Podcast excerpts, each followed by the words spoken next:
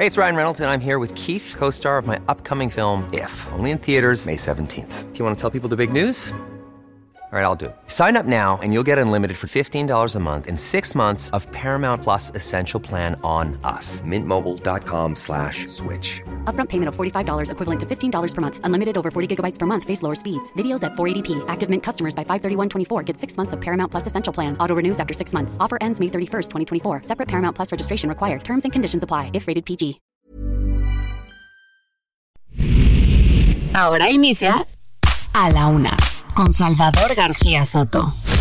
A la una. Donde la información fluye, el análisis se explica y la radio te acompaña. A la una con Salvador García Soto. A la una. Comenzamos. Localizamos al momento 10 fosas. No tenemos la contabilidad de los cuerpos ya que en cuatro fosas que se procesaron el día de ayer salieron al menos 14 cuerpos. Respeto y unidad entre todos los compañeros que somos del movimiento. No somos lo mismo. Continuidad es inseguridad. Continuidad es falsedad.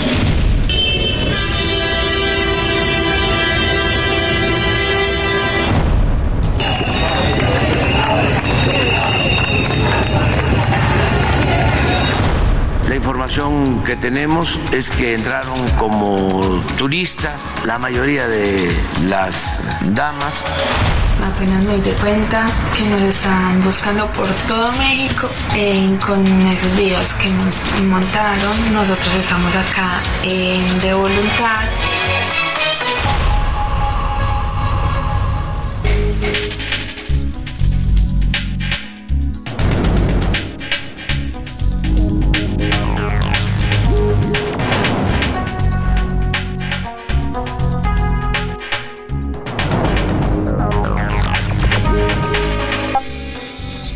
Una de la tarde punto en el centro de la República y los saludamos con mucho gusto.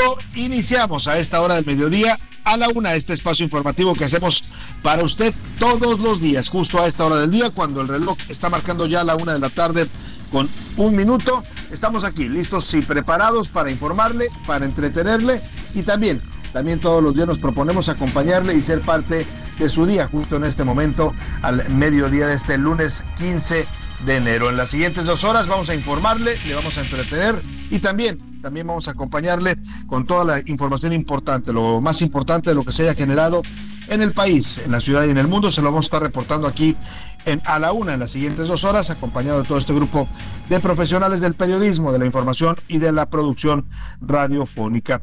Un lunes eh, fresco en la Ciudad de México, pero también muy frío en otras partes de la República. Están reportándose ya temperaturas bajas, sobre todo en el norte de México, que está siendo afectado por esta onda fría que afecta al territorio de los Estados Unidos. Oiga, se está preocupante la situación allá en Estados Unidos, se están previendo temperaturas de hasta menos 40 grados en algunas ciudades como Nueva York, Washington, Chicago, en la costa oeste hay descenso dramático de temperaturas, algunas eh, ciudades reportan hasta menos 20 grados y las autoridades de Estados Unidos están activando ya todas las alertas por este frío tan inusual y tan fuerte que está golpeando a buena parte del territorio de la Unión Americana y que llega incluso acá también a la frontera con México. Hay varias ciudades que hoy se- en este momento reportan temperaturas de 3 grados centígrados y se prevé que incluso el termómetro en algunas ciudades de Tamaulipas en la frontera descienda hasta los menos 2 grados esta noche. Así es que habrá que prevenirse y pues eh, abrigarse a todos los amigos que nos escuchan allá en el norte de México con esta ola de frío que está afectando al Norteamérica. Aquí en la Ciudad de México, pues somos privilegiados porque hay temperaturas bastante agradables, 19 grados centígrados en este momento, se espera una máxima de 26 y una mínima de 12 y hay soleado, hay sol aquí en la capital del país, así es que, bueno, pues todavía acá no pega este frente frío número 27 que están alertando también ya las autoridades del Servicio Meteorológico Nacional que va a hacer que descienda considerablemente las temperaturas también en eh, buena parte de la República Mexicana, además por supuesto de los estragos de esta tormenta invernal que está afectando a buena parte del territorio de Estados Unidos. Oiga, incluso hoy veía yo una alerta, la autoridad de Estados Unidos están en algunas ciudades sobre todo de la costa oeste y del centro de Estados Unidos, están alertando a la población que tenga cuidado porque con menos 20 grados, que es la temperatura que se está previendo para algunas ciudades, eh, la piel, la piel humana se congela en menos de 10 minutos si usted se expone a estas temperaturas. Así es que pues hay que tener mucho cuidado. Oiga, por lo pronto la música de, esta, de este lunes, hablando de Estados Unidos, se la vamos a dedicar a una de las figuras más emblemáticas de la lucha por los derechos civiles de la comunidad afroamericana o de los negros en Estados Unidos y también yo diría en todo el mundo. Este hombre, un pastor religioso que se convirtió en el símbolo de la resistencia civil para exigir igualdad racial en los Estados Unidos. Estamos hablando del gran Martin Luther King Jr. El, se cumplen hoy 95 años del día en que nació este gran líder del movimiento negro en los Estados Unidos, que pregonando y predicando y ejerciendo la resistencia pacífica, él estaba en contra de la violencia y paradójicamente pues fue asesinado y le quitaron la vida violentamente justo los grupos que se oponían a estas ideas de igualdad que finalmente pues han permeado con todos sus asegúnes, ¿eh? porque todavía la comunidad afroamericana en varias ciudades de Estados Unidos denuncia la presencia de abusos policíacos y tratos desiguales por parte de la justicia estadounidense. Se cumplen 95 años de que naciera Martin Luther King Jr. en 1929, un día como hoy en Atlanta, Georgia. Vamos a estar escuchando hoy música de el movimiento por la igualdad de los derechos civiles de los negros en los Estados Unidos, eh, un movimiento que dejó pues toda una cultura musical que acompañó grandes estrellas de la música del soul, del gospel, del jazz, acompañaron este movimiento y fueron himnos, himnos que alentaron a la comunidad afroamericana allá en Estados Unidos a exigir igualdad y de derechos eh, en el país, en el país de donde ellos viven. Vamos a hablar de este personaje también. Estaremos escuchando datos y cápsulas que nos va a estar compartiendo nuestro productor Rubén Esponda. Vámonos directo, si le parece, al resumen de, de las noticias en este lunes, comenzando la semana. A la una, con Salvador García Soto. Violencia electoral. Son ya al menos seis aspirantes que buscaban contender por un cargo público que han sido asesinados en México en menos de dos meses desde que comenzó este proceso electoral. La noche de este domingo mataron a la activista transexual y aspirante al Senado por Morena, Samantha Carolina Gómez Fonseca. La asesinaron saliendo del reclusorio sur aquí en la Ciudad de México. Le voy a tener toda la información y sanas y salvas fueron localizadas las ocho mujeres colombias que habían desaparecido en Tabasco. La Fiscalía Estatal ya investiga qué pasó. Todavía no se determina si fueron o no secuestradas. Lo que sí parece que se asoma es una red de trata de personas. Ellas dicen haber venido a México por su propia voluntad pero hay investigaciones que apuntan a que detrás de su presencia en México hay una red de trata de mujeres vinculada al cártel Jalisco Nueva Generación. Le voy a tener toda la información. Y cementerio clandestino. En Sonora Madres Buscadoras han encontrado en dos días, escuche usted, 29 fosas clandestinas. Hay testimonios de verdad dramáticos de lo que se está convirtiendo no solo el estado de Sonora, sino lamentablemente todo este país. La República Mexicana se está convirtiendo en una gran fosa, en un gran cementerio clandestino. Le voy a dar los detalles. Y tiritando, el Frente Frío número 27 va a entrar mañana al territorio mexicano. Estados del norte de la República ya están previendo un fuerte descenso de temperaturas. Incluso ya en estos momentos se registran en algunas ciudades del norte de México bajas temperaturas, pero se prevé que bajen todavía más la noche de hoy y el día de mañana. Va a afectar a prácticamente todo el territorio nacional, mientras en Estados Unidos y Canadá están sufriendo fuertes nevadas y tormentas. Hay estados, ya le decía, donde se prevé que llegue el termómetro descienda hasta los 40, menos 40 grados Celsius. En la segunda hora de la una le voy a platicar del éxodo cubano. En los últimos años, al menos 4% de la población de Cuba ha abandonado la isla para buscar mejores condiciones de vida. Una buena parte de esos cubanos están viniendo a territorio mexicano. Y va por las Afores. Hoy los curuleros de San Lázaro le cantan a las Afores que el presidente López Obrador quiere cancelar y también a los recursos, más de 5 billones de pesos a los que el gobierno les quiere meter mano. En los deportes, calentamiento. Comenzó el clausura 2024 con triunfos del campeón América y de los Pumas, empate de Chivas y Cruz Azul, que perdió en su regreso al Estadio Azul. Además, decepción. Los vaqueros de Dallas fueron eliminados de la competencia por el Super Bowl y suman ya 29 años hilando fracasos. En el entretenimiento, Anaya Arriaga nos va a contar qué famoso cantante habló de su salud mental para tratar de alentar a su público. Importante que figuras del mundo del espectáculo, personajes públicos, hablen de estos problemas de la salud mental, que ya aquí lo hemos comentado en varias ocasiones. Hay que hablarlos para poder recibir ayuda. Como ve, tenemos un programa variado con mucha información, con muchos temas distintos, tópicos para estar comentando, analizando, para estarle, por supuesto, informando y también, también para que usted comente con nosotros de sus puntos de vista y hagamos de esto también un debate sobre los asuntos de la agenda pública de este país. Más adelante le plantearemos preguntas para que usted participe en este ejercicio informativo de ida y vuelta. Vámonos, si le parece, directo a la información que usted debe conocer el día de hoy. Estas son las de cajón en A la Una.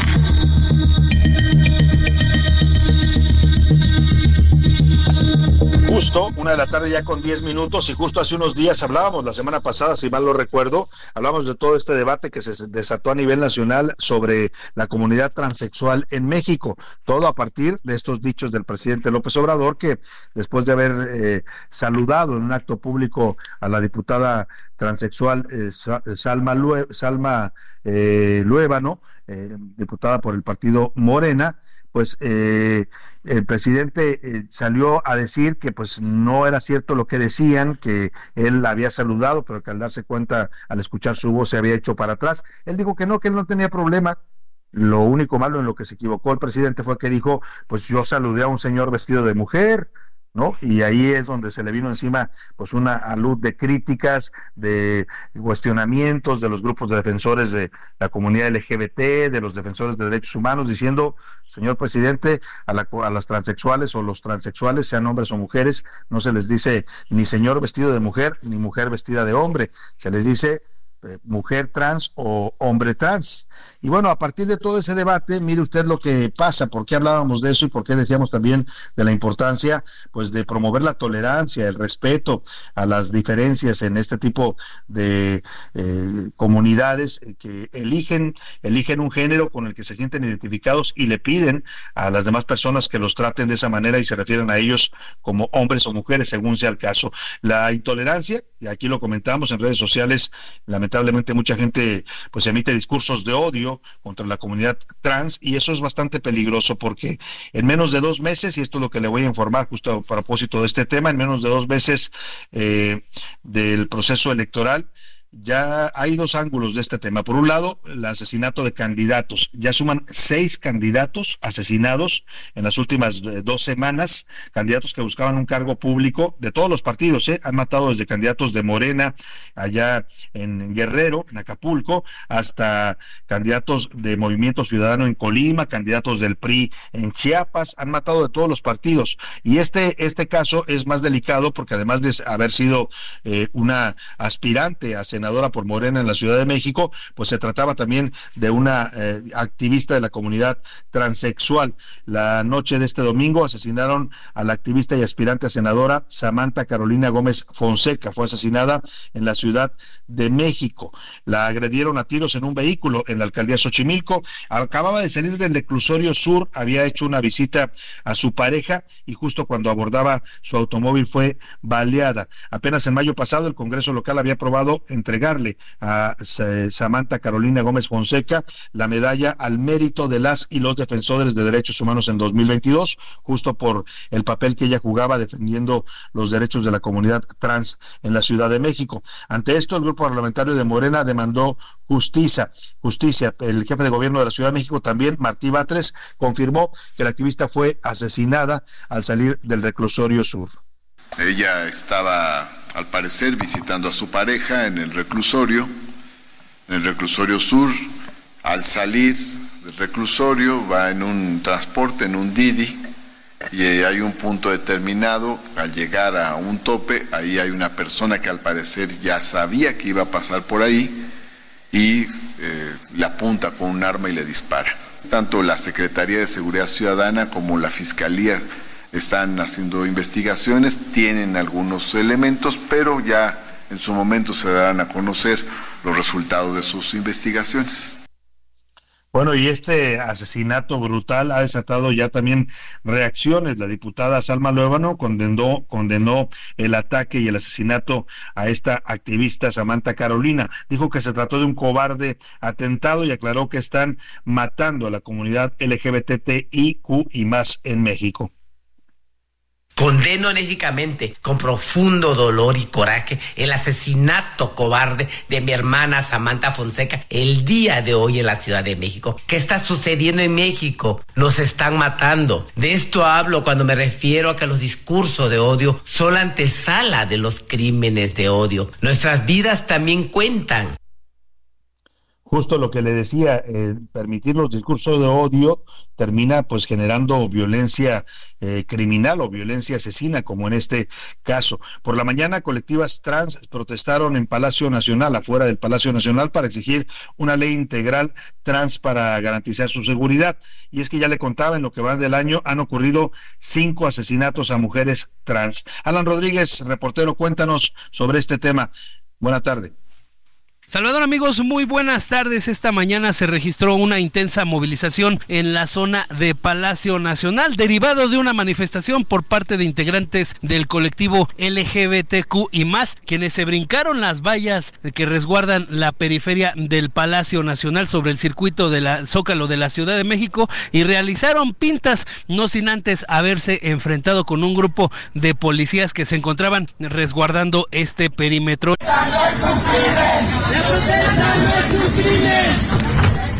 ¡Están golpeando a las compañeras!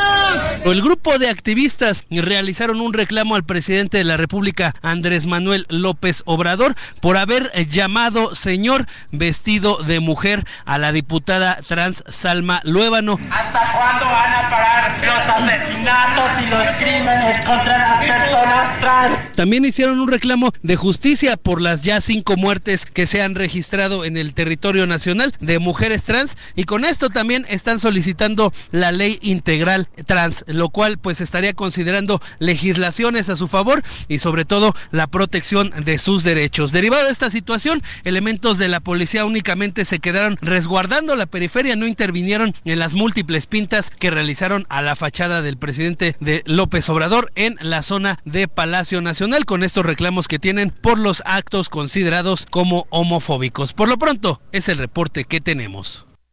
Muchas gracias, Alan Rodríguez. Pues ahí está la exigencia de la comunidad trans. Y es que, mire, este crimen, este asesinato en contra de Samantha Carolina, pues se reúne las dos características. Por un lado, una agresión a la comunidad trans y por otro lado también a una aspirante a un cargo público. Ella estaba buscando ser candidata al Senado por Morena. Y es que esa es la otra violencia que se está desatando en México y que es bastante peligrosa porque estamos en pleno año electoral no es la primera vez que pasa, lamentablemente. Yo le decía, en la pasada elección federal, la de 2021, se tuvieron datos de hasta cerca de 70 candidatos asesinados de distintos partidos. Bueno, pues hoy Hoy la cuenta empieza a subir lamentablemente. En a cinco meses de que los mexicanos acudamos a las urnas en este 2024, se están encendiendo las alarmas por la violencia política. Hasta el momento han sido asesinados al menos cinco aspirantes inclusive antes de sumar el sexto, que sería esta activista de la comunidad trans, Samantha Carolina. Erika Alcántara nos preparó esta información. Las elecciones en México se tiñen de rojo. La violencia de las balas ha terminado con la vida de cinco aspirantes en lo que va de este proceso electoral. El 21 de diciembre, Ricardo Taja fue víctima de un ataque armado. Lo sorprendieron cuando estaba en un restaurante de Acapulco Diamante. Pretendía competir para alcalde del puerto por Morena. Giovanni Lezama Barrera, secretario general del PAN en Morelos, fue la segunda víctima. Lo mataron el 4 de enero en un gimnasio de Cuautla, Morelos. Aspiraba a ser diputado. En Colima mataron a Sergio Hueso. Era aspirante de Movimiento Ciudadano a la alcaldía de Armería. Su asesinato ocurrió el 5 de enero. Horas más tarde, en pleno Día de Reyes, asesinaron en Chiapas al cuarto aspirante. David Rey González fue atacado a tiros por un par de sicarios. Buscaba la candidatura del frente a la alcaldía de Suchate. Y el 11 de enero asesinaron a Miriam Ríos, mujer trans comisionada del Movimiento Ciudadano en Jacona, Michoacán.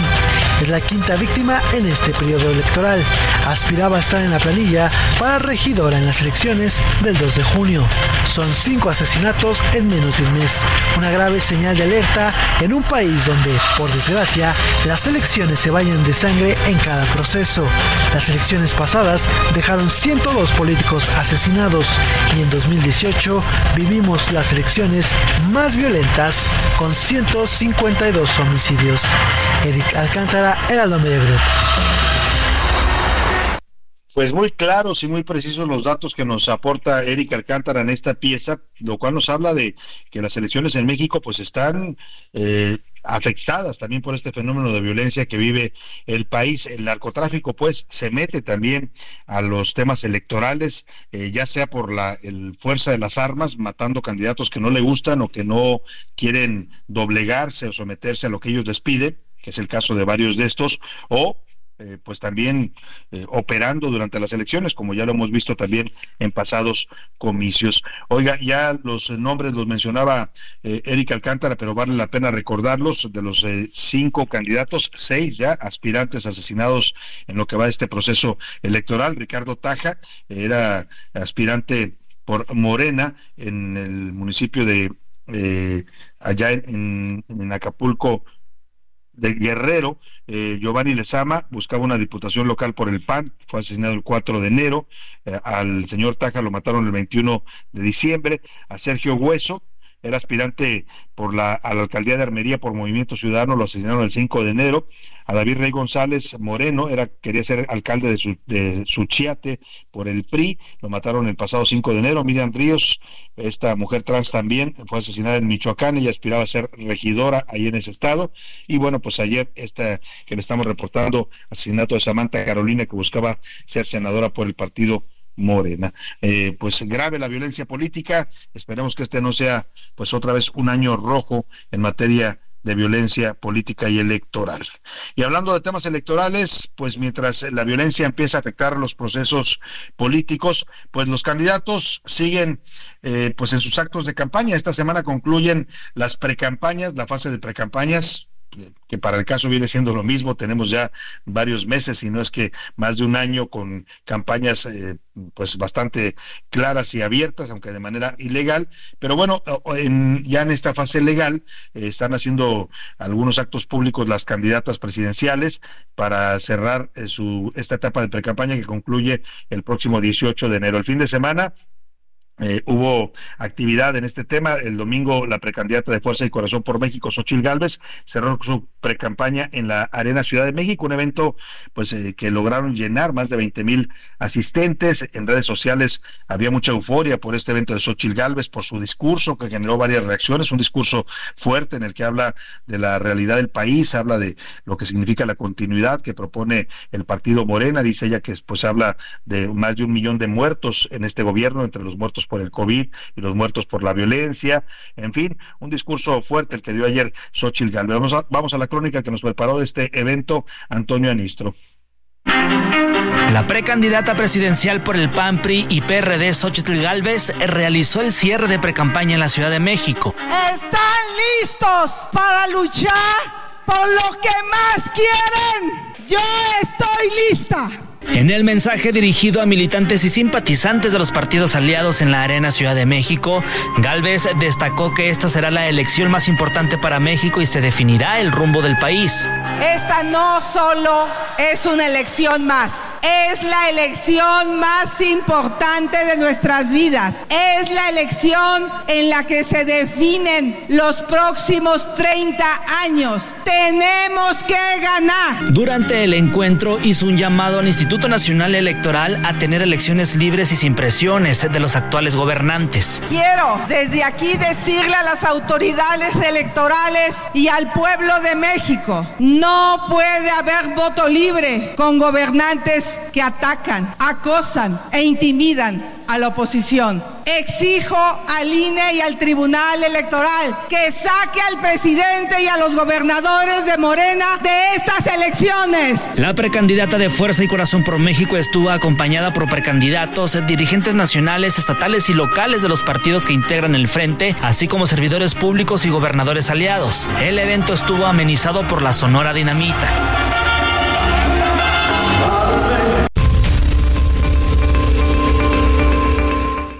Bueno, pues así el cierre de campaña de Xochitl Galvez. También Claudia Sheinbaum tuvo actividad, estuvo en Hidalgo, donde también tuvo un acto eh, multitudinario. También estuvo en Morelos el pasado sábado. Le voy a hacer la crónica de lo que las actividades de Claudia Sheinbaum regresando de la pausa. Y bueno, también ella va a cerrar su precampaña el próximo jueves 18 de enero en el Monumento de la Revolución. Arrancamos, arrancamos la música de los derechos civiles de la eh, comunidad afroamericana con Say It Love. I am black and I am proud. O dilo fuerte, soy negro y estoy orgulloso. El himno de 1968 en la voz de James Brown. Heraldo Radio, la H se lee, se comparte, se ve y ahora también se escucha.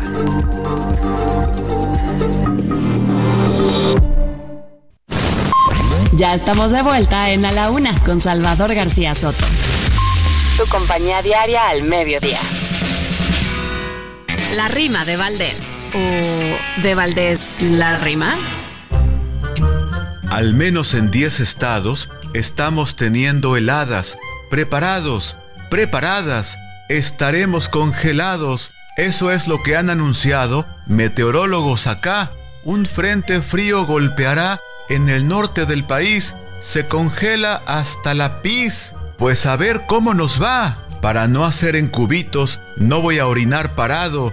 Tendremos menos 10 grados. Se me va a poner chiquito. ¿Yo de qué hablo? Pues repito, de algo que se te mete. Del Frente Frío 27 le recomiendo abrigarse. Y también hay que hidratarse. A este clima ni lo rete. Se pronostican nevadas, vientos gélidos que mueven, lluvia engelante, agua-nieve, carreteras congeladas, con agua ya está alertada para darnos los avisos. No hay que hacerle caso omiso, niños y adultos mayores, hay que extremar por menores. Todo el norte es un granizo.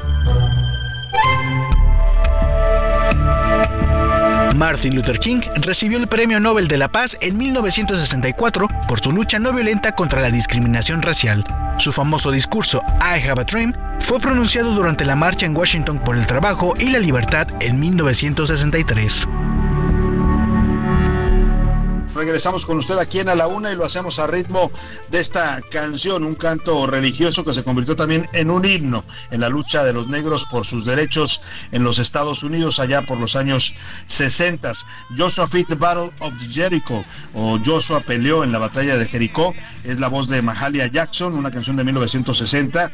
Es un canto espiritual muy conocido. Se cree que la canción fue compuesta por esclavos durante la primera mitad del siglo XIX. La letra habla de la historia bíblica de la batalla de Jericó, en la cual Josué guió a los israelitas en contra de Canaán.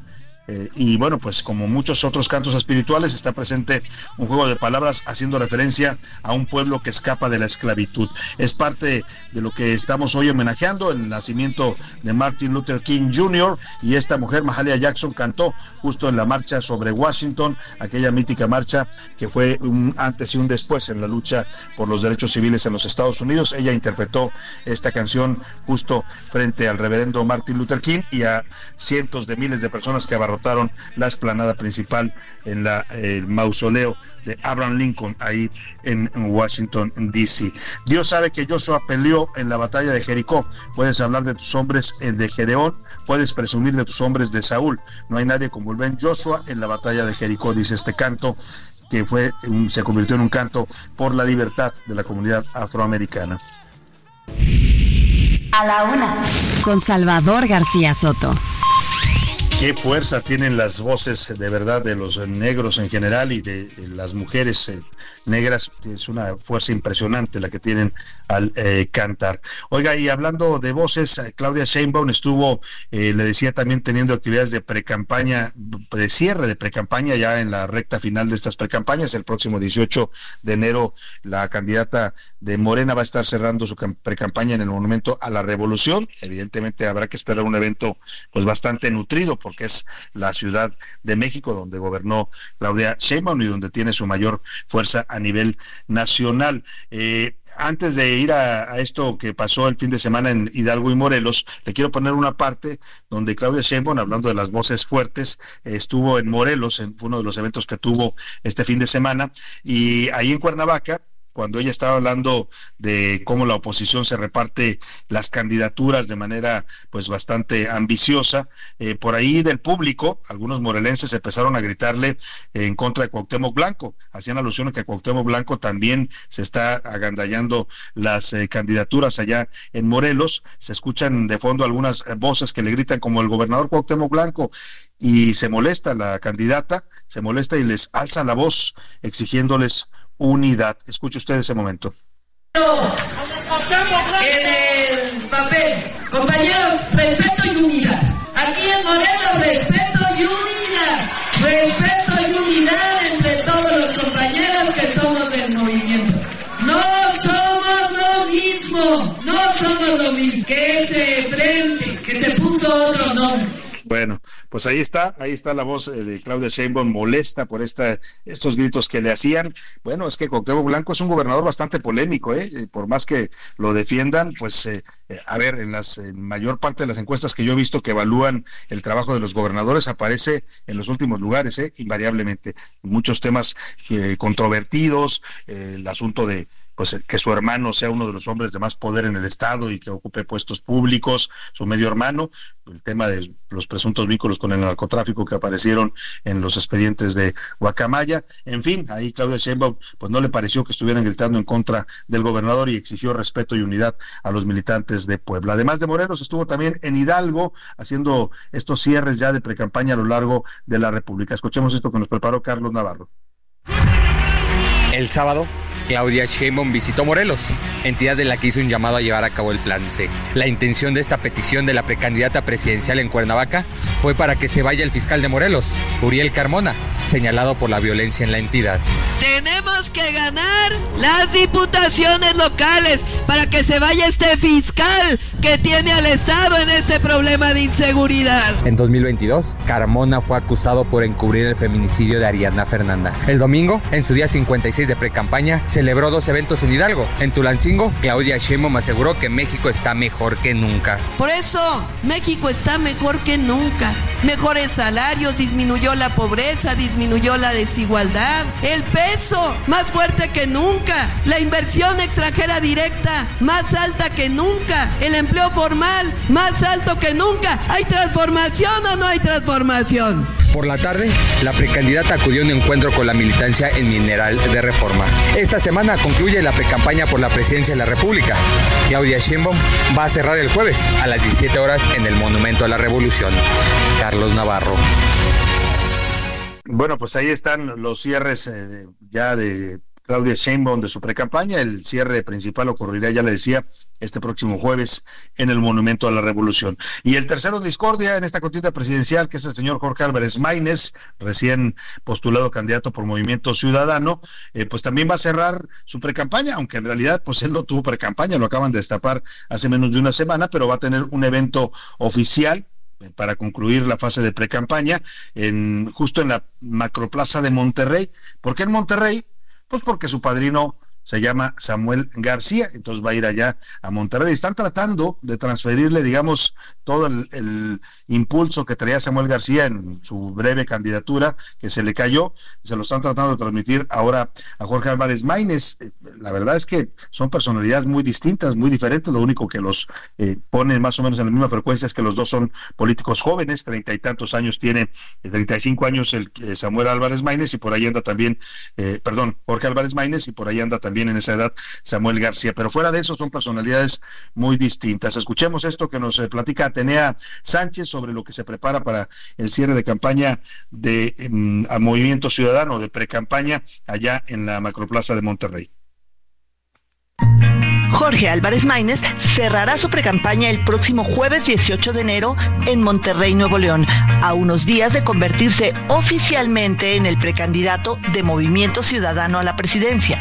El evento será a las 6 de la tarde en la explanada cultural ubicada a espaldas del Palacio de Gobierno de la capital neoleonesa. En tanto, el PRI presentó una denuncia ante el INE por el registro de Álvarez Maínez por hechos que pueden constituir a la normativa electoral. En respuesta, el precandidato presidencial de Movimiento Ciudadano afirmó no estar sorprendido, a pesar de que el tricolor ha declarado que no hay que dividir a la oposición.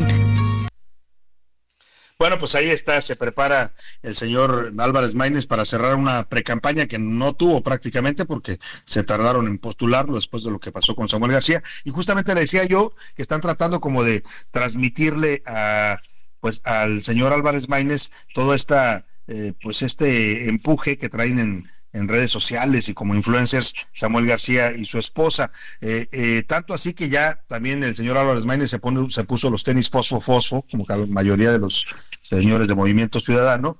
Y ahora ganaron un spot, empezó a circular este fin de semana, lo subió Samuel García, el gobernador de Nuevo León, en la que él le hace entrega a Álvarez Maínez de unos tenis naranjas y de una camiseta naranja. Dice que le está pasando la estafeta, cualquier cosa que eso signifique. Escuchemos.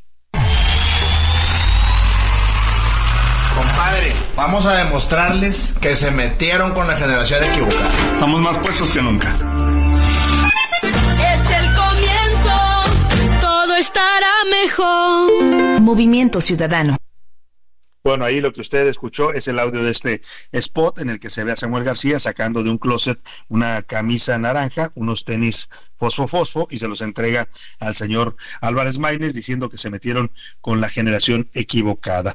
Por cierto, las precampañas presidenciales se terminan oficialmente este jueves 18 de enero, como lo marca la ley electoral, y habrá un periodo pues de descanso, no sé si nos van a dejar descansar mucho para el arranque de las campañas ya formales, las campañas presidenciales de senadurías y diputaciones federales que arrancan oficialmente el primero de marzo. Vamos a estar, por supuesto, dándole seguimiento aquí en, a la una y aquí en el Heraldo Media Group a través de Ruta 2024 a todas estas campañas, no solo las presidenciales, también las de las gubernaturas, las de las senadurías, diputaciones, en fin, es una mega elección la que vamos a tener los mexicanos con más de tres mil cargos que están en juego en esta en estos comicios. Oiga, mientras las campañas eh, se calientan, lo que se está enfriando, pero feo, es el clima. Este domingo ha comenzado la entrada del Frente Frío número 27 en, eh, pues básicamente en el territorio de Norteamérica.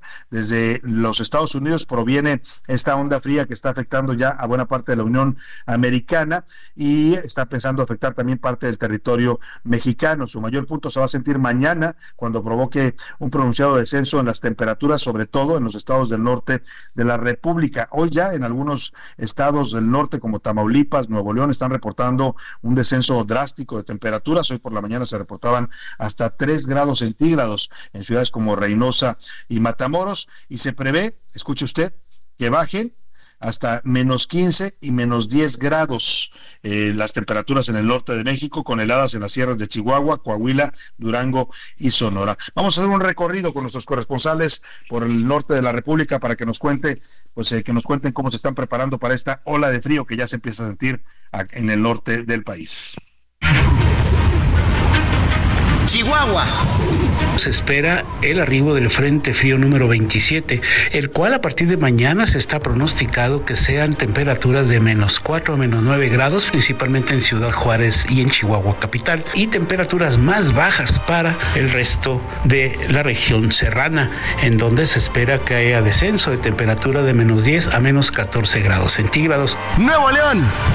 Ante la onda gélida que se registrará en las próximas horas en Nuevo León, los municipios del área metropolitana y de la zona rural, así como Protección Civil del Estado y corporaciones municipales se preparan para apoyar con albergues, café, cobertores, comida caliente a las personas que viven en calidad de calle y también a las personas migrantes que están de paso por la entidad. Esto al contar ya con albergues que estarán distribuidos en diferentes zonas del área metropolitana. Sinaloa. Autoridades en Sinaloa permanecen en alerta debido a las bajas temperaturas generadas por el Frente Frío número 27 y la presencia de aire ártico en la región. Esta situación se ha intensificado especialmente en áreas como Badiraguato, eh, que han experimentado un marcado descenso en las temperaturas. José Paz López Elenes, alcalde de esa localidad, informó que en las comunidades como Puerto de la Esperanza y Surutato las temperaturas pues han, han descendido considerablemente. En el caso de Puerto de la Esperanza llegó a descender menos un grado Celsius. Esta realidad del clima se ha traducido en el primer caso de intoxicación por monóxido de carbono, lo que llevó al alcalde a emitir un llamado a la precaución. Tamaulipas el Frente Frío número 27 que ya comienza a invadir el territorio nacional. Ya está ocasionando eh, temperaturas de hasta sensaciones térmicas de un grado centígrado, por ejemplo, en la ciudad de Reynosa. Fue durante la madrugada de hoy en que comenzaron a descender las temperaturas en ese estado de Tamaulipas, siendo Nuevo uno de los más afectados con hasta menos 6 grados centígrados. Es por ello que las autoridades han estado aplicando un operativo carrusel para localizar a las personas que podían estar en riesgo al estar en una situación de calle. Bueno, pues ahí está está la situación del clima en el norte de México y es que el frío extremo está teniendo lugar en estos momentos en buena parte del territorio de Estados Unidos. Ha provocado ya la cancelación de cientos de vuelos. Hay temperaturas de menos 20 grados bajo cero en estados como Iowa e Illinois. Según la plataforma Flyware, más de 750 vuelos fueron cancelados este domingo en la Unión Americana, mientras que 1.200 registraron retrasos. Vamos hasta los Estados Unidos, allá en el estado de Texas, con Eduardo Campos, periodista mexicano que nos informa. ¿Cómo está el frío? Lalo, platícanos allá en el territorio de la Unión Americana. Buenas tardes. Salvador, ¿cómo estás? Buena tarde, te saludo. Pues realmente el frío está congelante aquí en los Estados Unidos, en la parte sur. ¿Y por qué te lo digo, Salvador? Pues bueno, déjame decirte que desde el día de ayer ya se empezaba a anunciar fuertes temperaturas cuando, a la baja, claro, cuando amanecimos con el termómetro abajo del cero, Salvador. Pero bueno, la tormenta que está impactando en el sur de los Estados Unidos de manera particular en estas últimas dos semanas realmente ha causado fríos muy importantes y realmente te voy a decir que esto desde hace muchos años no se registraba un inicio de año en esta parte sur, insisto, de los Estados Unidos, porque simple y sencillamente no es normal. No es normal que en Texas o en Nuevo México veas temperaturas abajo del cero y sobre todo veas nieve, Salvador. Nieve y hielo que ya está por distintas partes. El 75%, más del 75% de la población de los Estados Unidos realmente está experimentando temperaturas bajo cero. Y esto todavía durará por lo menos 5 o 6 días de esta semana, Salvador ha puesto esto en alerta a los servicios de emergencia porque simple y sencillamente a las tuberías del gas, aquí en gran parte el gas viene ya entubado, pues reportan fugas, reportan ya roturas de los tubos, también los servicios de electricidad que son muy importantes porque con ellos funciona la calefacción. Pues sí, el tema del gas habrá que estar muy atentos, Lalo, porque también nos afecta cuando se congelan los ductos en Texas. México sufre también por falta de gas, porque la mayor parte de nuestro gas, el 60% se importa del territorio tejano. Así que estaremos atentos a esta ola de frío allá en los Estados Unidos. Oiga, y el otro tema que está causando también un intenso debate ya en México es el tema de la propuesta de reforma que ha anunciado el presidente López Obrador al sistema de pensiones, a las llamadas afores o las cuentas individuales del SAR. El presidente explicó esta mañana que no se preocupen los empresarios, dijo, porque mucho de, de las dudas que ha desatado esta reforma tiene que ver con de dónde va a salir el dinero, porque el gobierno federal está ofreciendo ya en publicidad, propaganda que están haciendo esta reforma, que mm, un trabajador se va a jubilar con el 100% de su salario, ya no con el 50% como ocurre actualmente con el sistema de ahorro para el retiro. ¿De dónde va a salir el dinero? Aquí lo respondió hoy el presidente. El gobierno va a asumir una parte considerable de este desequilibrio el gobierno va a asumir y el gobierno de dónde va a sacar recursos y se supone que en estos momentos hay una crisis de recursos en el gobierno federal. Vamos a preguntarle a uno experto en este tema. Él fue presidente de la CONSAR, de la Comisión Nacional de Ahorro para el Retiro entre 2013 y 2018. Tengo en la línea eh, al maestro Carlos Ramírez. Eh, qué gusto saludarlo, maestro. Muy buenas tardes. No escucho al maestro Carlos Ramírez. Ah, le, ofrezco una disculpa porque estas líneas nos, nos fallan mucho. Maestro Carlos Ramírez, ¿me escucha? Perfectamente, ahora sí. Qué gusto, qué gusto saludarlo. ¿Cómo ve este asunto, la, la, propuesta de reforma que todavía no conocemos a fondo del presidente? Por lo pronto, el dato, el único dato que ha dado es que va a aumentar las pensiones, dice él, modificando el actual sistema de oro para retiro al 100% del sueldo de un trabajador al momento de jubilarse. ¿Es eso posible? ¿Es viable financieramente? Dos, dos comentarios al respecto, Salvador. Uno, el, en ningún sistema de pensiones del mundo, ah, y te estoy hablando de, digamos, las revisiones eh, anuales que hace, se hacen al respecto de la calidad de los sistemas de pensiones alrededor del planeta, te puedo decir que eh, los tres mejores sistemas de pensiones del mundo, que son el danés, el holandés eh, y el australiano, no pagan tasas del de 100% de pensión. Es decir, eso no existe en ningún lado. Eh, existe en algunos, eh, vamos a llamar, esquemas pensionarios muy específicos, pero siempre subsidiados por el gobierno. Es decir, se, se, se alcanzan esas pensiones, pero a costa de los contribuyentes. Ahora, dicho eso, la segunda pregunta relevante y, y, para poder realmente entender si esto es serio o no es serio por parte del presidente, es quién paga. En las pensiones la pregunta clave es ¿quién, quién ahorra? Y solo hay tres. Eh, puede ahorrar el trabajador, evidentemente, para alcanzar una tasa de esa de pensión de ese tamaño, tendría que ahorrar más o menos como el 25 o 30% de su salario toda su vida laboral, 40 años ahorrando. Nadie lo hace. Imposible, imposible ahorrar imposible, tanto. Imposible. El patrón, pues el patrón claramente ya en la reforma del 2020 que hizo el presidente López Obrador, se incrementó en 8 puntos porcentuales la contribución de los patrones. Entonces ya se le pidió a los patrones un esfuerzo muy importante y solo queda el gobierno. El problema para el gobierno Salvador, es que no tiene el gobierno dinero propio, es dinero de que recauda de los impuestos de todos. Y eh, además de que México tiene una de las más bajas recaudaciones de todos los países de la OECD, lo que hemos visto estos años es que el margen, el espacio fiscal del gobierno federal se ha visto eh, acortado cada vez más. Entonces, en el peor momento, digamos, de las finanzas públicas, o en momentos donde haya muy poco espacio para hacer algo más, el, el presidente saca esta iniciativa que además requiere no solo una cantidad ingente de recursos por el simple hecho de que se necesita ahorrar demasiado para alcanzar ese, ese nivel, sino porque son, estamos hablando 25 millones de mexicanos que tienen, que están afiliados al IMSS o al ISTE. Eh, No hay dinero, no hay dinero para pagar eso, ni... No, hay dinero que alcance no hay dinero que alcance. Por más, sacando incluso las cuentas más optimistas, el gobierno tendría que destinar una cantidad imposible de recursos para este propósito.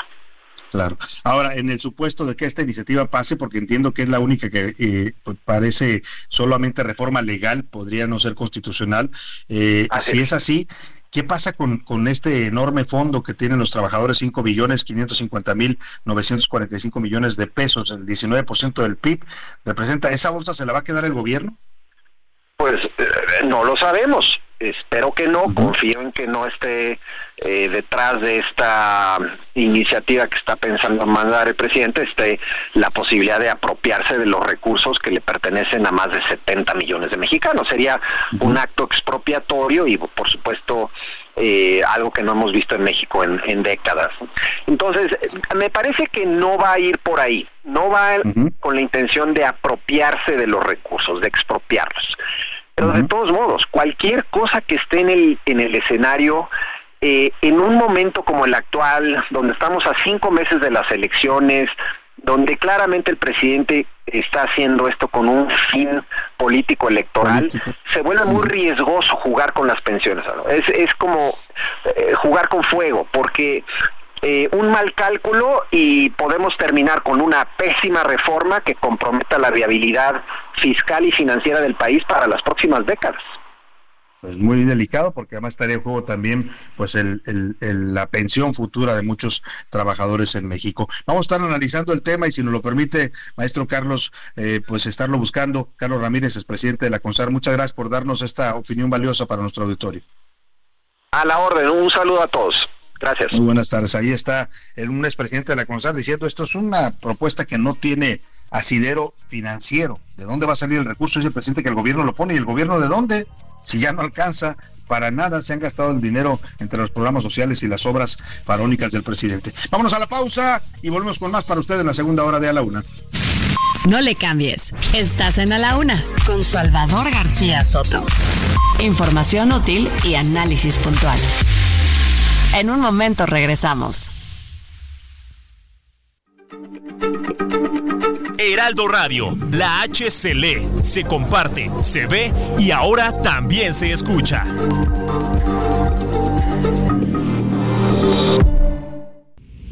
Ya inicia la segunda hora de A la Una con Salvador García Soto. A la Una. Donde la información fluye, el análisis se explica y la radio te acompaña. A la Una con Salvador García Soto. A la Una. Son las 2 de la tarde, punto en el centro de la República. Y es un gusto saludarlo, un gusto de verdad saludarlo a esta hora del mediodía cuando estamos comenzando ya la segunda hora de a la una y también la tarde este lunes 15 de enero, primera quincena del mes de enero. Espero que haya cobrado usted ya su quincena.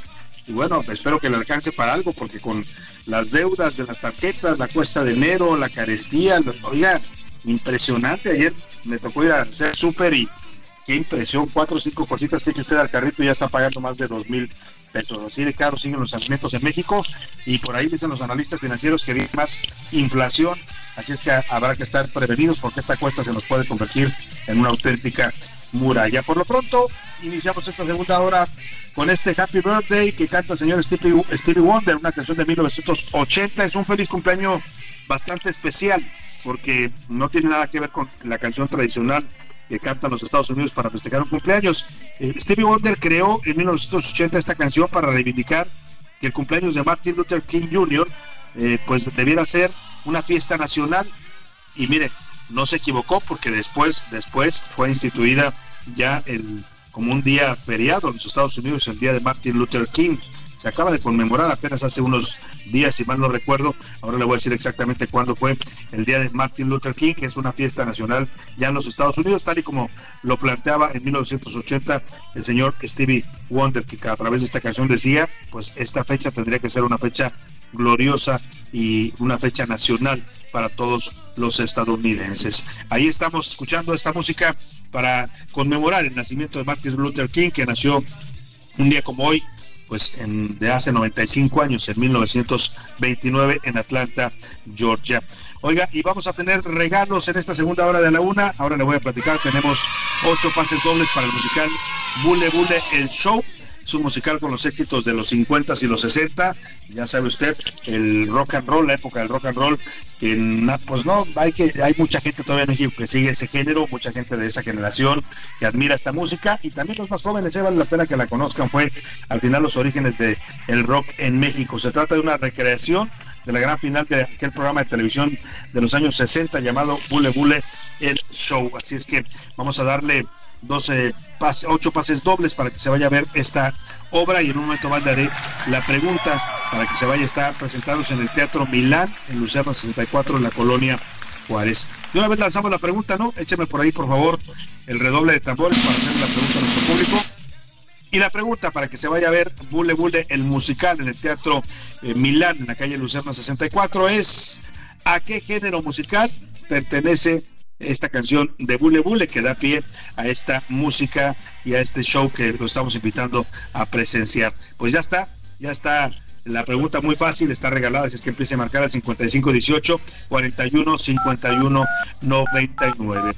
Tenemos todavía mucha información en esta segunda hora de la una. Le voy a platicar del éxodo cubano. En los últimos eh, años, eh, cerca del 4% de la población total de Cuba han abandonado la isla en busca de mejores condiciones de vida. Es un número considerable de ellos se quedan a vivir en México. Y esto, bueno, pues también vamos a estar hablando de lo que significa este éxodo cubano. En los deportes, calentamiento, ya comenzó clausura 2024, el América ganó su partido de debut, los Pumas también el Cruz Azul decepcionó a sus seguidores. Estaba pletórico el Estadio Azul, ¿eh? estaba hermoso, se veía el estadio en su reapertura, pero el Cruz Azul pues perdió 1-0. También vamos a hablar de mm, otros temas importantes. Los Vaqueros de Dallas fueron eliminados ya de la competencia del Super Bowl. 29 años seguidos de fracasos de este equipo que es tan querido por los mexicanos. Nos va a contar de esto el señor Oscar Mota. En el entretenimiento, Ana Rega nos va a platicar eh, el famoso cantante que habló de su salud mental para alertar al público de pues que hay que pedir ayuda cuando uno siente que no está bien mental o emocionalmente. También tendremos a los curuleros de San Lázaro, mucho más todavía para compartir en esta segunda hora de la una. Quédese aquí con nosotros, le vamos a informar, le vamos a entretener y también le vamos a acompañar en este momento de su día. Escuchemos un poco más de esto y nos vamos a más información. A la una. Con Salvador García Soto. Dos de la tarde con siete minutos. Oiga, ¿usted ya se vacunó contra el COVID? Se lo pregunto porque el COVID no se ha ido, ¿eh? COVID sigue entre nosotros y vienen nuevas variantes. La Organización Mundial de la Salud informa que en diciembre pasado hubo un aumento de 42% en hospitalizaciones generales por COVID-19 y 68% en ingresos a terapia intensiva. Solo en diciembre, ¿eh? Aquí en México, en lo que va de 2024, se ha confirmado ya 130 casos de COVID, cuatro muertes, según datos del Sistema de Vigilancia Epidemiológica de Enfermedad Respiratoria Viral. Es decir, sigue muriendo gente por COVID en México. Por eso le pregunto si usted ya se puso la vacuna. Está disponible, ya lo sabemos ahora, en farmacias. Puede vacunarse con la Pfizer. También la Moderna ya están, esta semana la van a poner a la venta también en varias cadenas de farmacias. Así es que, pues ya no hay pretexto, porque además no solo es el COVID, también están presentes en este momento la influenza, la neumonía, hay brotes de virus de neumococo y otras más. Antonio Nistro nos cuenta de los jinetes del apocalipsis en esta época invernal, que son las enfermedades respiratorias. Hay que vacunarse, si puede hacerlo de verdad, hágalo. Puede ser la diferencia entre un simple resfriado o una enfermedad que todavía puede llevarlo al hospital.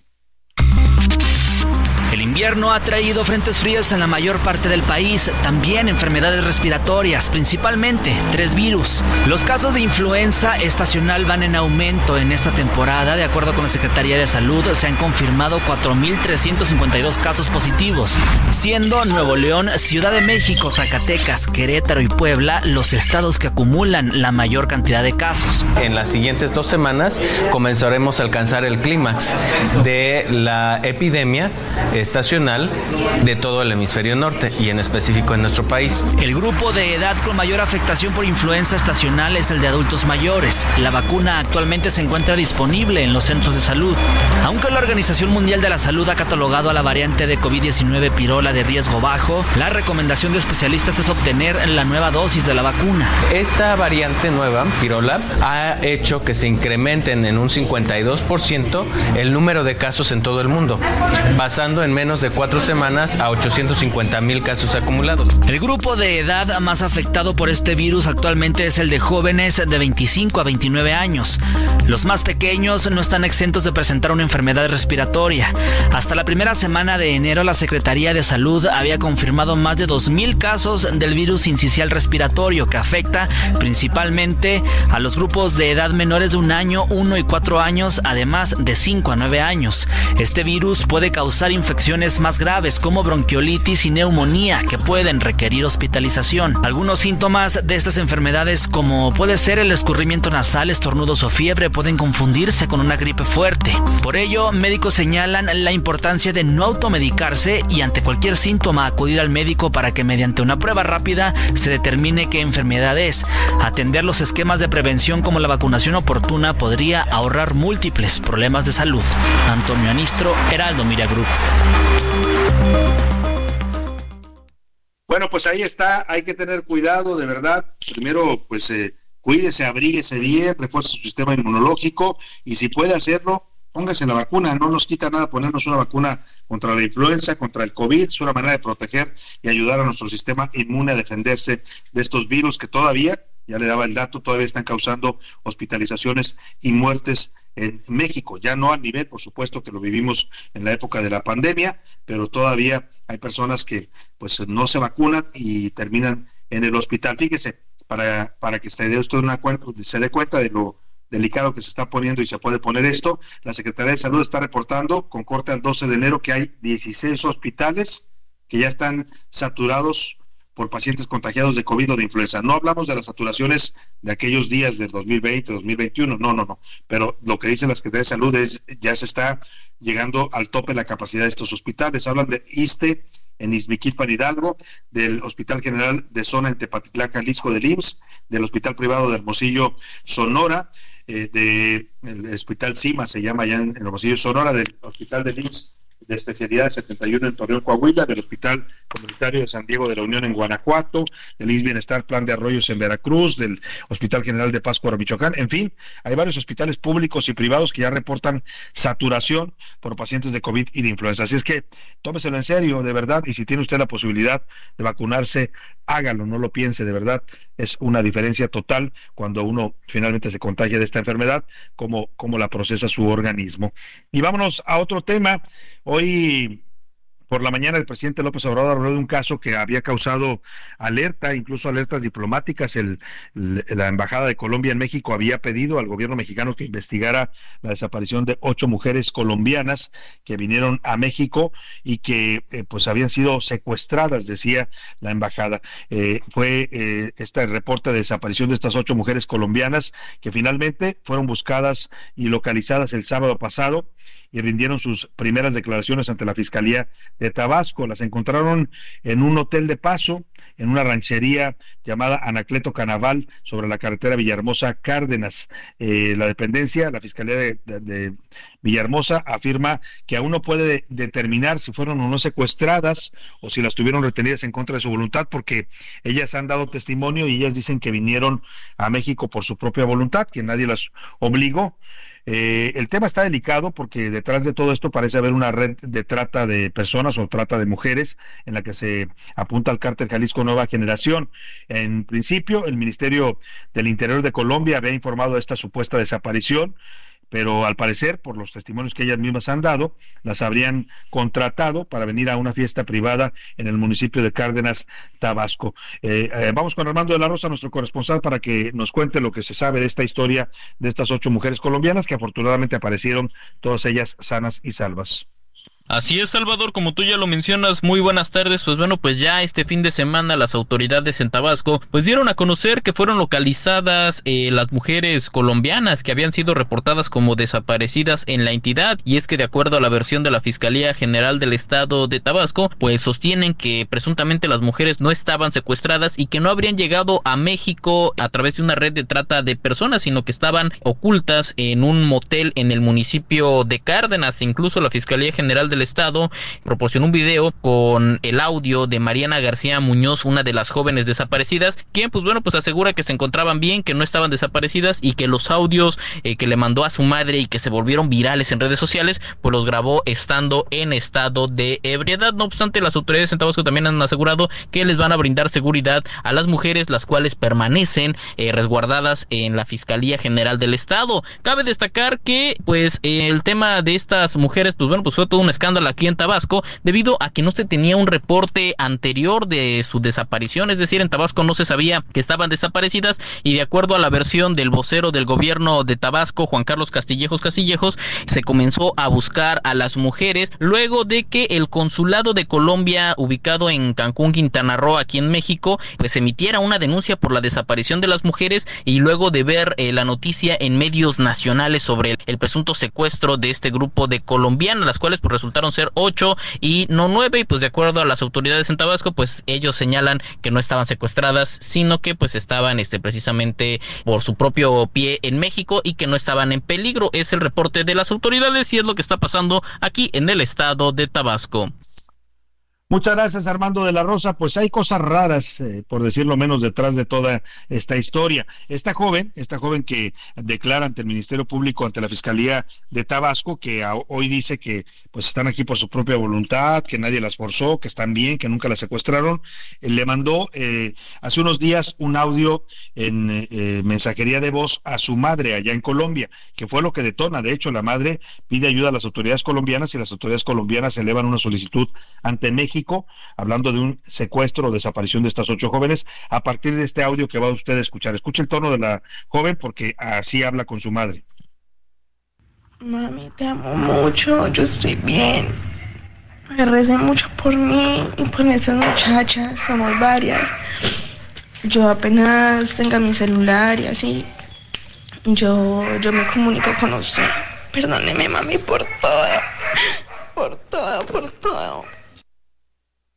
Bueno, ya la escuchó usted, el tono en el que habla. Hoy cuando le preguntan al Ministerio Público sobre esta llamada que le hizo a su madre, que detona las alertas allá de sus familiares en Colombia, pues dice que nada más está un poquito tomada, pero que todo eh, ha sido por su propia voluntad. Escuche usted. Yo soy Mariana García Muñoz. Me encuentro en la Fiscalía de Tabasco. Yo me encuentro bien de salud. Em, apenas me di cuenta que nos están buscando por todo México em, con esos videos que montaron. Nosotros estaba como borracha porque pues estaba más bien sentimental con ella, por eso le pedía perdón y todo audios a su madre pidiéndole perdón. Bueno, pues así están las cosas, hay, insisto, cosas extrañas detrás de todo esto. El presidente López Obrador, como suele hacerlo, pues minimizó todo, dijo que estas muchachas vinieron como turistas y que pues no fueron secuestradas. Escuchemos.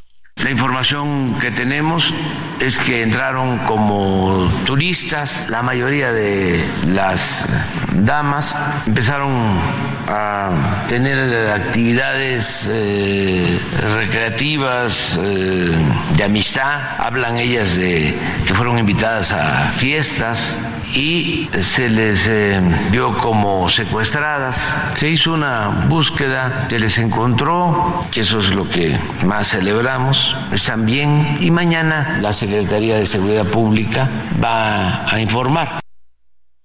Bueno, ahí está el presidente diciendo que llegaron en calidad de turistas, que están bien, eh, y lo que me llama la atención es, dice, se hizo una búsqueda y se les encontró.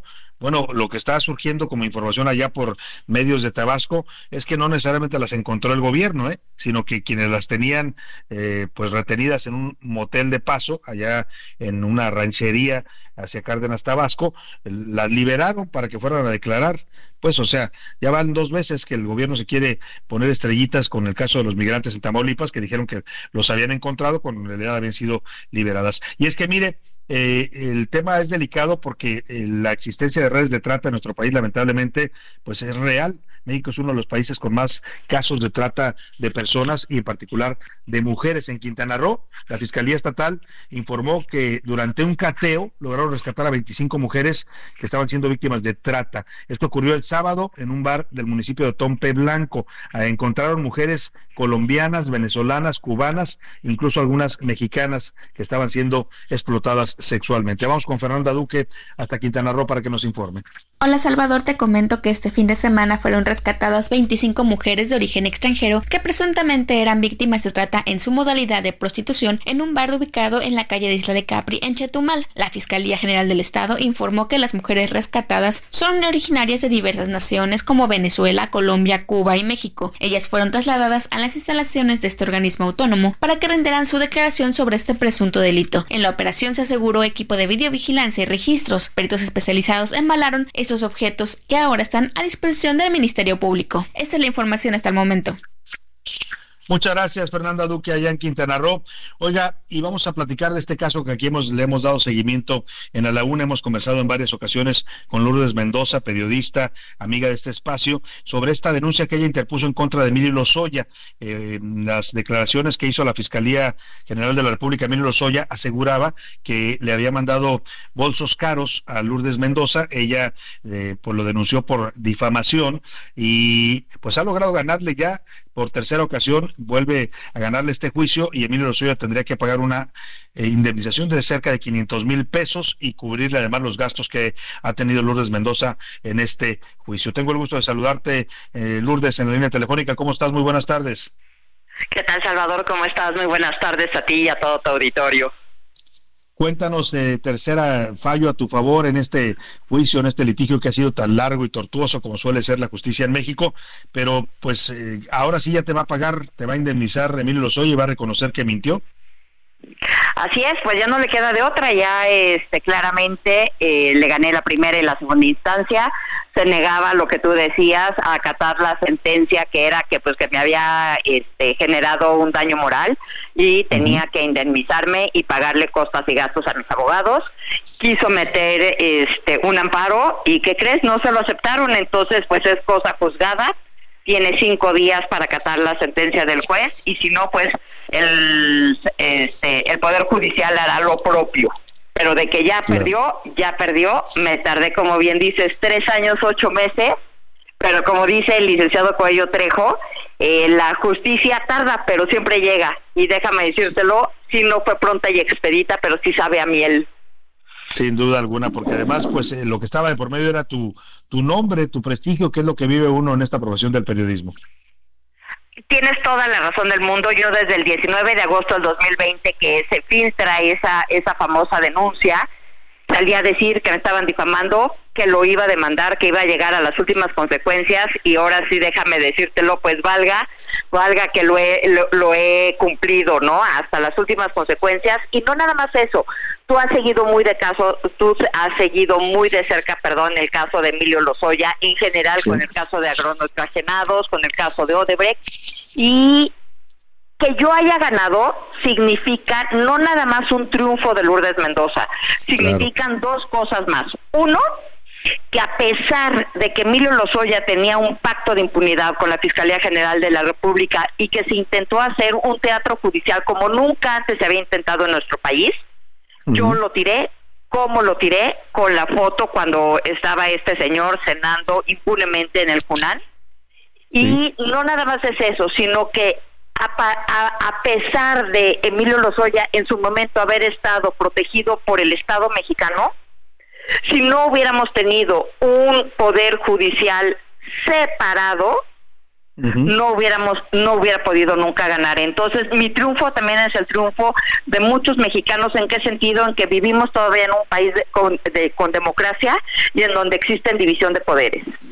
Por eso es tan importante, Lourdes, pues defender la autonomía del Poder Judicial, ¿no? Cosa que está en juego también en estas elecciones en las que vamos a votar los mexicanos. Creo que es de las cosas más importantes justamente hoy, pues, ¿no? Poder defender esta, esta, la división de poderes en la, en la que vivimos, pero además, ahora con qué cara Salvador, ¿nos pueden decir algo del caso de Odebrecht? No, con nada. O sea, la Fiscalía General de la República, el 3 de enero del 2022, acusó solamente a Lozoya, a su madre, a su hermana y a su exmujer de ser las únicas beneficiarias de su dinero, del, del cochupo de Odebrecht.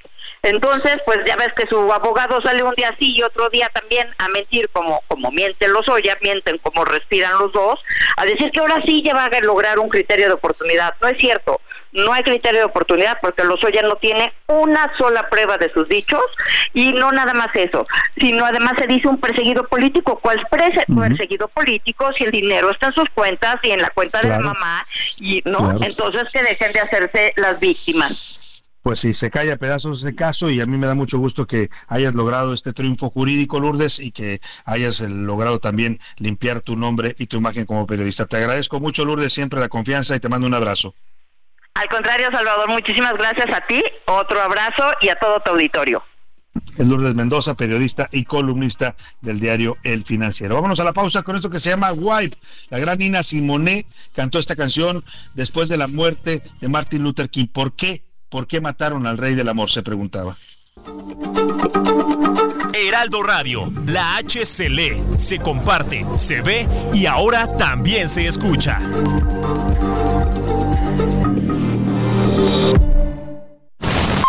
Ya estamos de vuelta en A la Una con Salvador García Soto. Tu compañía diaria al mediodía. ¿Sabías que Martin Luther King fue arrestado más de 20 veces en su vida debido a actividades en favor de los derechos civiles? Su lucha no se limitó únicamente a la raza, también abogó por la igualdad económica y criticó la participación de Estados Unidos en la guerra de Vietnam. Pues esto que usted escucha de fondo es una gran canción, un gran himno de las protestas y la lucha por los derechos civiles de la comunidad afroamericana en los Estados Unidos. We shall over o venceremos. La canta Guy Carawan, una canción de 1963 que acompañó la lucha de los eh, negros en Estados Unidos para ser reconocidos en sus derechos civiles y pedir la igualdad racial, que terminara el segregacionismo que se aplicaba en los Estados Unidos, donde en aquellos años había pues tenían prohibido entrar a muchos lugares, había lugares que eran exclusivos para los blancos, en el camión tenían que sentarse hasta la parte de atrás, era una serie de prohibiciones en las que se les trataba como ciudadanos de segunda. En los Estados Unidos, se les negaban sus derechos. Y esta canción, interpretada por el señor Guy Carawan, se convirtió en todo un himno. Eh, la letra pues dice, vamos a vencer, algún día vamos a vencer en sus orígenes eh, esta canción se puede rastrear en diversas fuentes, pero bueno, la versión que cantó Caraguán justo en la lucha de la comunidad afroamericana en Estados Unidos se convirtió en una de las canciones más emblemáticas de este movimiento que terminó pues con el reconocimiento de la igualdad racial en los Estados Unidos. Escuchamos un poco más de We Shall Over o Venceremos y seguimos con más para usted aquí en La Laguna. El ojo público. En A la Una tenemos la visión de los temas que te interesan en voz de personajes de la academia, la política y la sociedad. Hoy escuchamos a Javier Oliva Posada en Poder Nacional. El ojo público.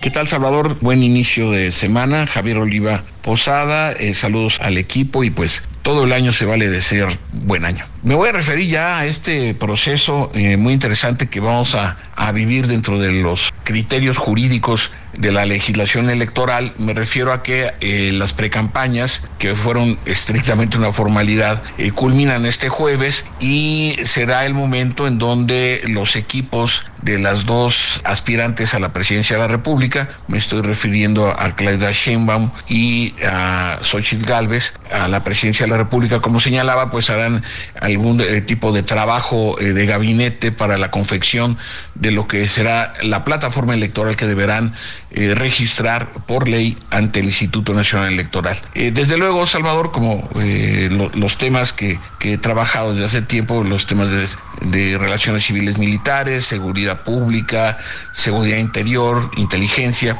esperemos que no vaya a haber este tipo de planteamientos verdaderos disparates, gazapos, como ha sucedido con el Partido Verde Ecologista en consecutivos procesos electorales, y sean planteamientos que eh, no solamente estén articulados y fundamentados, sino además que sean viables y que tengan posibilidad de ser aplicados más allá del ánimo, eh, más allá de la voluntad que pudieran tener las y los candidatos, porque es desde luego un, un asunto muy importante, Salvador, porque a partir de estos planteamientos de las plataformas para la presidencia de la República se desprenderán las plataformas o propuestas electorales para eh, las posiciones en el Senado de la República, en la Cámara de Diputados, desde luego las eh, gobernaturas que estarán en juego y desde luego a su vez las alcaldías, sobre todo las que son capitales en los estados de la República. Entonces vamos a estarlas analizando, Salvador, eh, en términos de su viabilidad, su lógica, su sustento, la metodología y que pues sean propuestas que más allá del apetito lógico que genera la eh, necesidad de convocar a las, a las y los ciudadanos a las urnas para que sufraguen en favor de una determinada propuesta, el tema de la seguridad pública no debe, desde mi punto de vista, tener un manejo predominantemente electoral. Eh, aquí seguiremos analizando los temas. Buena semana, gracias. A la una. Con Salvador García Soto. Dos de la tarde con 36 minutos. Estaba escuchando con atención al doctor Javier Oliva Posada y su poder nacional. Esto que comenta de darle seguimiento a las propuestas en materia de seguridad pública que van a están haciendo las candidatas eh, presidenciales. El eh, candidato Álvarez Maínez. Será interesante ver qué proponen, sobre todo en el caso de Claudia Sheinbaum, porque pues eh, a Claudia Sheinbaum le va a tocar, eh, si llega a ganar la elección presidencial, pues heredar un país bastante problemado, a cualquiera de ellos, pero a ella en particular, problemado en materias de seguridad.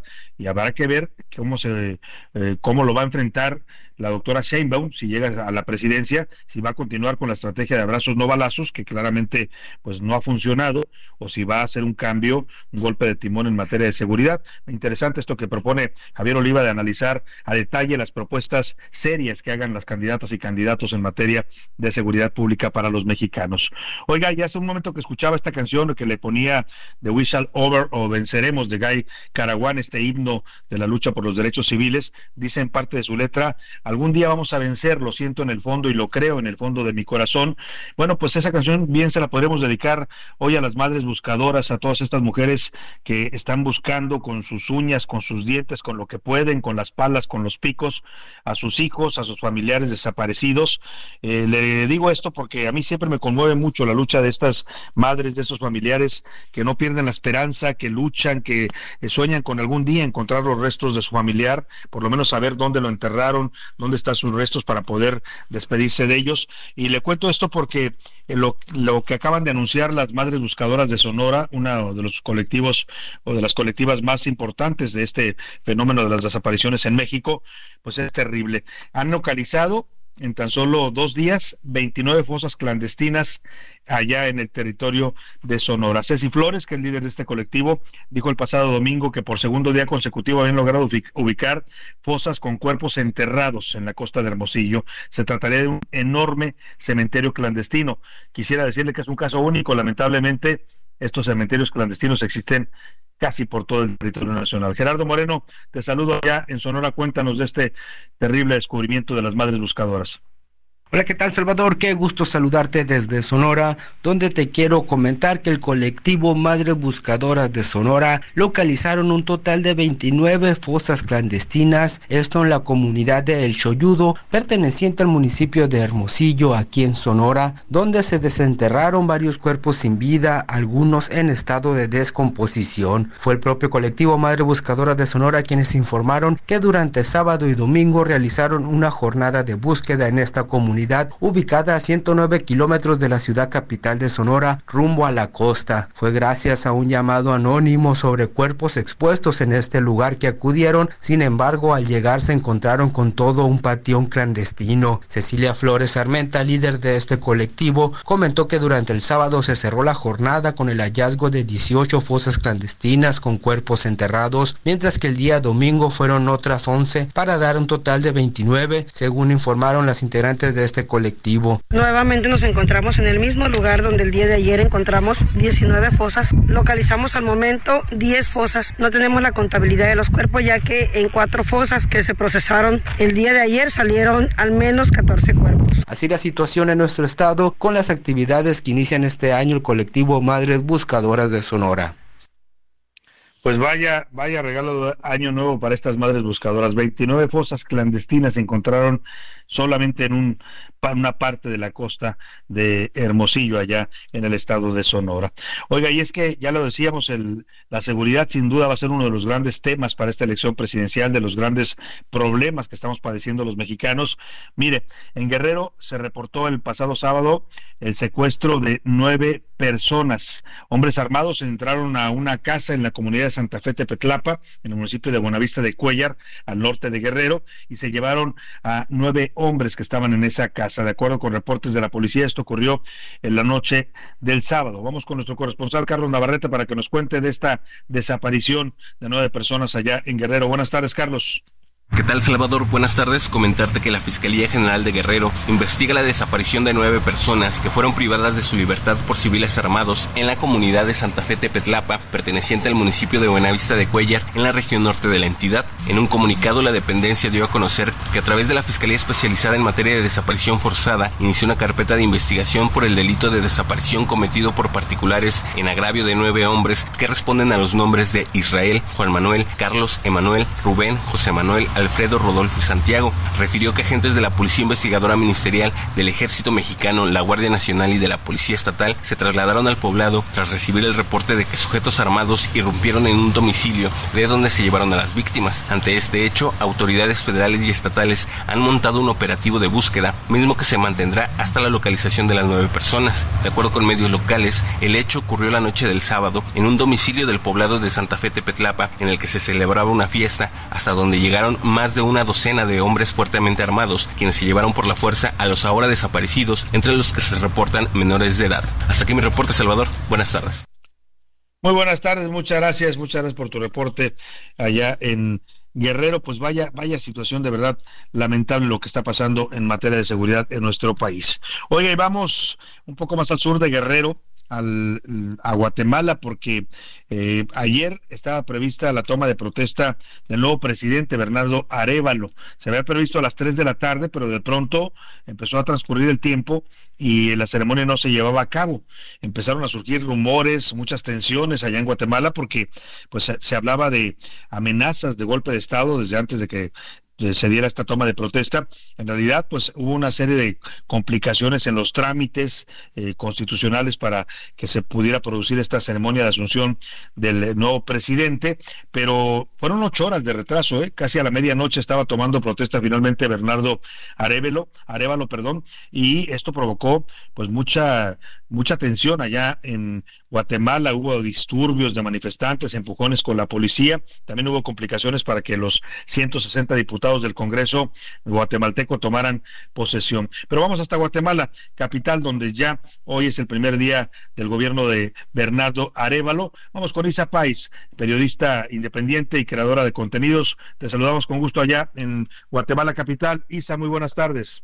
Buenas tardes, Salvador. Luego de una fuerte y extensa jornada de tensión, finalmente el socialdemócrata, respaldado por múltiples mandatarios y políticos afines al movimiento, asumió la presidencia de Guatemala. Fueron alrededor de ocho horas eh, de intenso debate y protestas multitudinarias por las calles.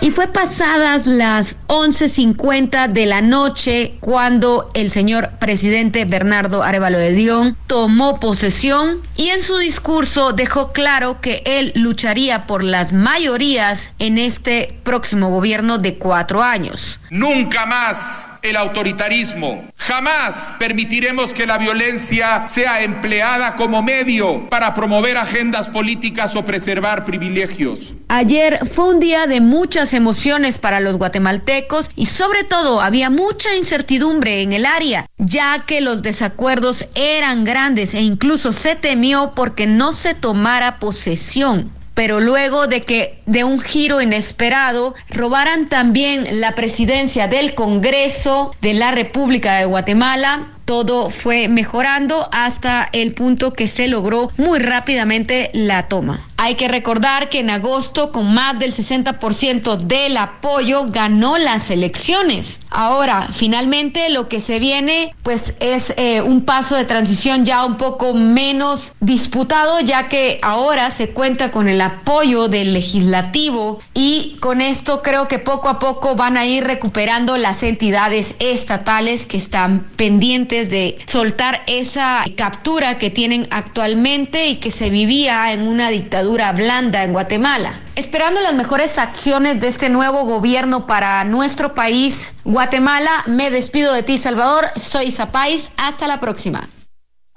Muchas gracias a Isa Pais allá en la ciudad de Guatemala. Pues afortunadamente, pues todo quedó en las tensiones. Sí hubo momentos preocupantes. Ayer las agencias informativas internacionales reportaban pues una situación muy tensa en, Guatemala porque no se podía producir la toma de protesta. Eso sumado a los rumores que habían circulado de un posible golpe de Estado, pues hizo que se pensaran todavía más las cosas. Afortunadamente ya, ya tomó posesión el nuevo presidente. Los diputados del Congreso también ya tomaron posesión y lo que nos platicaba Isa, pues falta todavía que algunos estados que se resistían a este cambio, que no aceptaban el resultado de las pasadas elecciones, pues vayan poco a poco liberando los cargos y dar paso a una normalidad en Guatemala. Oiga, y hablando, andando, ya que andamos por, eh, bueno, este, hablando de este tema también de la el nuevo presidente guatemalteco, el presidente López Obrador celebró la toma de posesión de Arevalo. Celebro que tomó protesta Bernardo Arevalo, ya es el presidente de nuestra hermana República de Guatemala. Deseo lo mejor para Guatemala, para el presidente Arevalo y es buena la relación. Nos vamos a apoyar mutuamente. Bueno, ahí está el presidente felicitando al nuevo presidente de Guatemala y diciendo que tiene una buena relación con él.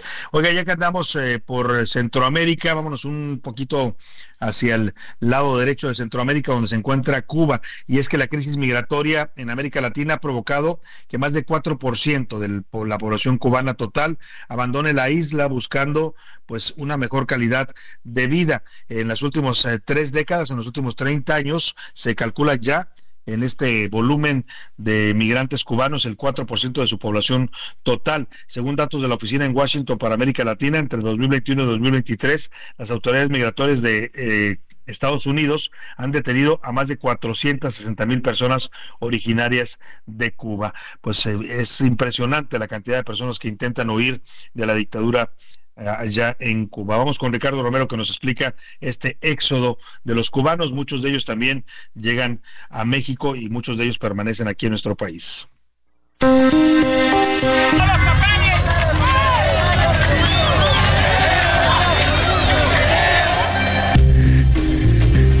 Más del 4% de la población en Cuba ha abandonado su hogar para ir en búsqueda de una mejor calidad de vida. Este fenómeno ya es considerado por expertos como el mayor éxodo de migrantes que ha vivido la isla en medio siglo. La ruta a seguir por miles de migrantes cubanos es a través de Nicaragua, país donde no requieren algún tipo de visa para transitar. De ahí llegan hasta México para continuar su travesía vía terrestre y donde a menudo son atraídos por polleros, quienes ofrecen sus servicios para cruzarlos por la frontera norte del país hacia Estados Unidos. Según datos de la oficina en Washington para América Latina, entre 2021 y 2023, las autoridades migratorias estadounidenses detuvieron a más de 460 mil personas originarias de Cuba. Por su parte, las autoridades mexicanas también detuvieron en el mismo periodo a más de 72 mil migrantes cubanos. Y es que el endurecimiento de las políticas migratorias en Estados Unidos ha obligado a miles de cubanos a permanecer en México y solicitar asilo político. Y aunque en los últimos tres años cerca de 43 mil personas solicitaron refugio en México, solo fueron reconocidas como refugiadas 2.746.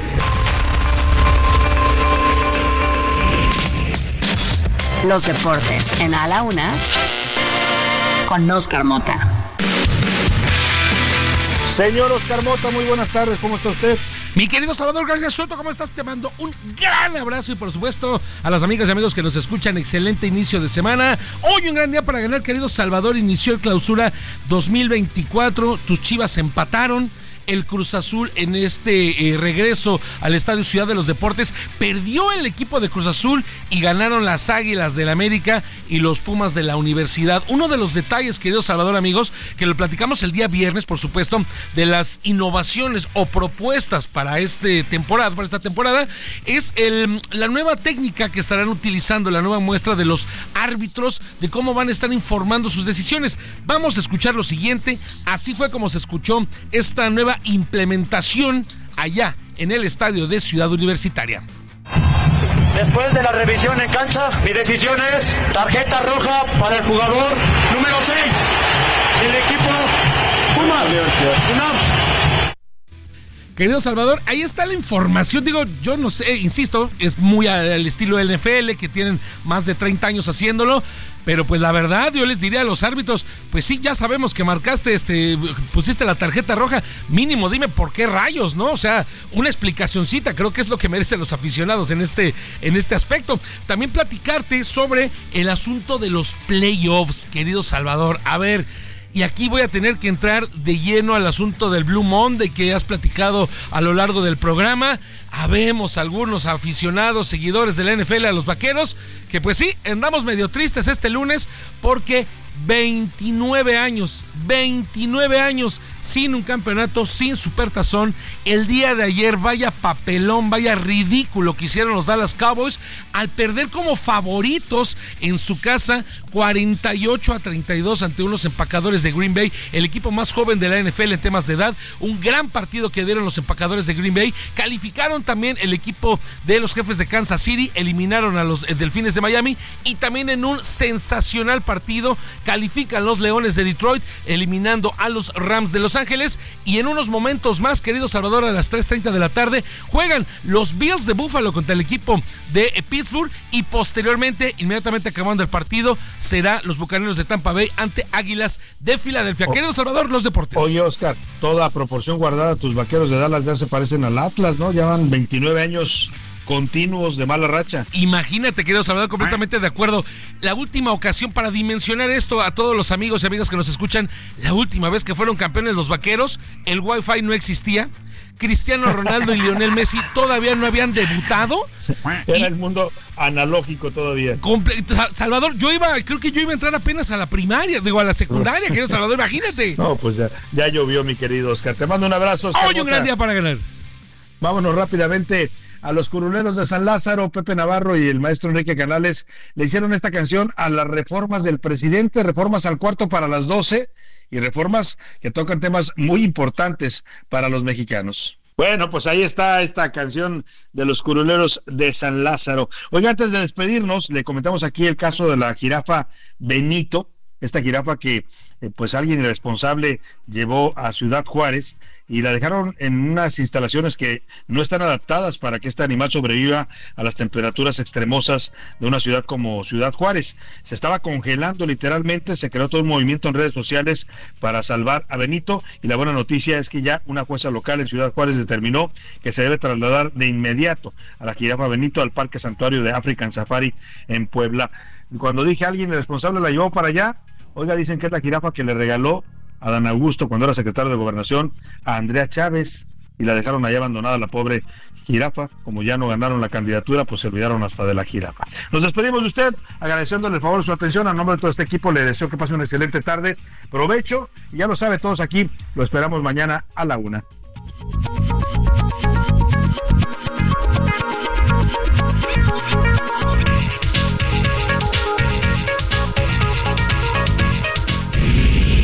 Por hoy termina a la una con Salvador García Soto.